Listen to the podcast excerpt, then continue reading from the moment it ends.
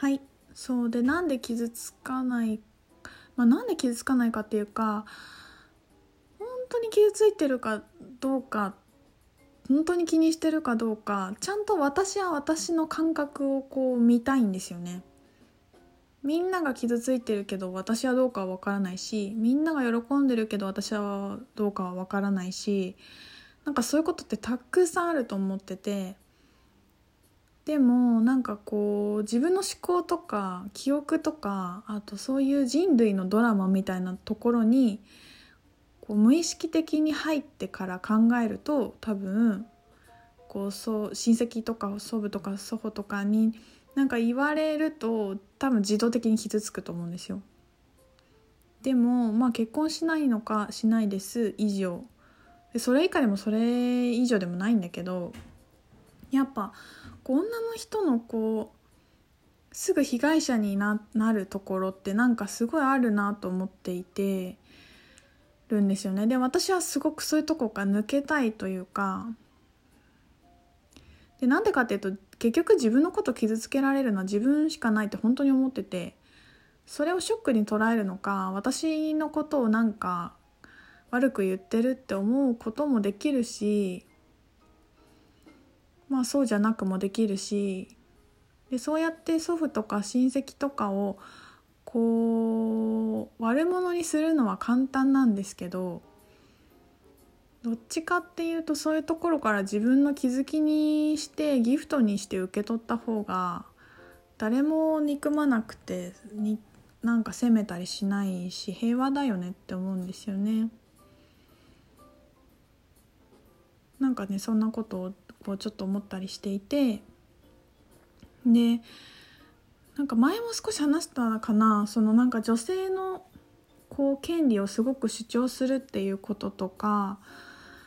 うーんそういうなんかセクハラなんだろうこれはセクハラなのかわかんないけどセクハラみたいなことに対するいろんなことのそういうメディアでいろんなこと言われてるものを読むと結構私違和感感じることすごい多くてすごいみんなが共感してるっていう記事ほど結構、えー、好きじゃないなって思うことが多くて。それは何でかなって思いながらちょっとこう妹のしほちゃんとも話してたんですけど、ま、私はそのもうなんか前提として被害者であるっていうところから始まってるのがあの面白くないというかもうそそこから抜けないと話にならないんですよねと思っていてそのドラマをずっと続けていっても変わらないじゃないですか。っていうことをすごい思ってるんだけどなんかねそれ自体がコンテンツ化してるよねっていう話をしててやっぱりそういうなんか女性を軽視だとかそういう記事自体が多分すごくシェアされるしいいねもいっぱいつくしアクセス数もいいしうんなんかそれがお金にもつながっていくし広告費も入るだろうしなんかそういう流れがあるからっていうのもあるよねみたいな話をしてて。で例えばそういう記事をまたシェアして私もこう思ってました私も傷つきましたみたいな。そうするとみんなそうだよねそうだよねって言うみたいな。もうおえって感じだよね。おえって思うんです私は。なんかそのなんか同調なんていうのかな。それに同調圧力を感じるっていうか。やっぱそういう流れもあるあって女の人がそれもきっと分かってそれ自体をコンテンツとしてる女の人もいているしで私がまた今回のノートで書いてるようなことも言ったらその流れの中にあって少なからず私はその流れにいてしまっていてこのことに対して記事を書くこと自体がねそうそのことも分かりつつなんかそういう流れがあるなそういうとこからもう抜けたいなで抜けない抜けないっていうかそこの流れを何でなんか発信するんだったらそうじゃないことをそうじゃない流れみたいなものについて書きたいというかなんかみんなが幸せになることがいいんだよね。その上理解されない世代のことについてかなんかこう批判もしなくていいし責めなくてもいいし自分も傷ついたって大きい声で言わなくていいっていうかなんかそんなことをね思ってます。だからいや本当にさ被害者になるのも簡単だし誰かを加害者にするのも簡単だしで誰かのに対して救済者になろうとするのも簡単だしっぱりこの3つのね被害者と加害者と救済者のこのドラマから抜けないと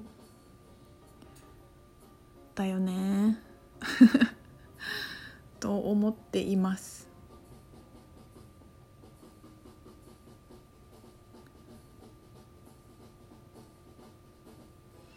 もう「スター・ウォーズ」をねずっと見てたんですけど本当これもドラマの繰り返しだからさ学ぶよね本当。結局そのなんか遺伝のこうなんていうのかな。弟子が死を裏切ったりその逆もしかり親と子がそうであったり恨んだりみたいなことが脈々と受け継がれていく中で根本的なところは同じなんですよね。同じとこでこう繰り返されていくものがあって。いやもうね「スター・ウォーズ」も完結したしそろそろいいんじゃないかなと思います。まだ見に行ってないんだ最新話すごい楽しみ。来週行こうかなと思ってるんですけど。1からね7まで見ましたよ。家族で。妹と母と見ました。楽しかったな。まあなんか、まあ、ドラマどうのこうのっていうよりもなんかそのもうルーカスフィルムにリスペクトしかないって感じ。もう長年あれをやってすごいお金も資金繰りが大変でそれでも撮りたくていろいろねスポンサーをつけたりとか本当に大変だった時期があったことを知りながら見るともうなんかよくぞここまで仕上げてくれたっていう気がするしなんか本当自分のやるべきことが分かってそれがどうであれ貫こうとする人のなんかこう残したものに感謝って感じですよね。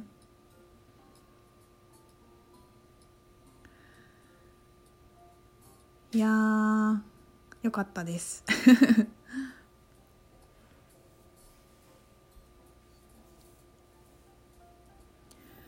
あとはえっ、ー、と初詣と一緒にご先祖様のお墓にもご挨拶に行くんですけどお正月とお盆は必ず。で少し数年前に、えーと、母方の祖父が亡くなって亡くなったんですけどなんかねこうすごい応援してくれてて話しかけたらすごいその結構私の会社をあそう会社にするんです。会社法人化するんですけどもうすぐ設立日がもうすぐです。にするんですけどなんかこう楽しみにしてくれててでその亡くなった祖父もあの小さい会社なんですけど社長で社員が何十人いてで祖母はそれを支える奥様だったみたいですごい厳しい人なんですけどでまあだからあの時代にねあの自分なんていうのかな自営業というか自分とこで会社でやってたから大変だっただろうしあのなんかだったこともねいっぱいあると思うんですけどなんかそのなんかおじいちゃんに「俺の血を継いどるから大丈夫や」みたいなことをね笑いながら言われてなんかすごいこう面白かったんですよね。でそれをなんかやっぱりすごくハートで感じてすごくこうなんか涙が出そうになってなんかこうとにかくまあ見守ってくれていて楽しみに見てくれてるんだなっていうことをすごく感じましたね。でそれをね私今までそういうなんかこうお葬式にてその人と話した内容とかあんまり言わなかったんですよ。誰かこう言ってたよとかあんまり言わないタイプでじっと自分の中だけでそっとしてたんですけどなんか初めてあのー、母に言ったんだよな今回こうやって言われたんだよねとかって言ったらなんかそうかって言ってこう受け止めてくれたっていうか多分今今だからだと思うんですよね。私がこう活動してて、まあ、ちょくちょく小出しにしてきたからだんだん慣れてきてくれてるっていうのもあって昔だったらなんか何言ってんのって言われたかまあ多分私も言えなかったなだろうな。なんかこううまいこと伝わらなかった私が傷つくからっていう理由で多分言わなかったんだけどなんかそれも受け取ってくれた母もすごい嬉しかったしなんかそうおじいちゃんの愛も感じたしなんかそのねご先祖様のこうこうなんなんていうの？このなんかね流れが見見えるんだけどすごいなんかねこう見てくれてる感じがしてすごい嬉しいなと思ってますね。でなんかその私もちろんおじいちゃんとちっちゃい頃の思い出はもちろんあるんだけど病気してあんまり話せなくなったりとかしてからしてから結構何年かあるので何ていうのかななんかねおじいちゃんおばあちゃん世代ぐらいだと亡くなった後の方がまあ私のおじいちゃんとおばあちゃんによるのかな。なんか仲良くなれる気がするっていうかもうあの世に行ってしまって時代の考え方とか近所の目とかなんかそういうものが全くないところでお互い話ができるできできるっていう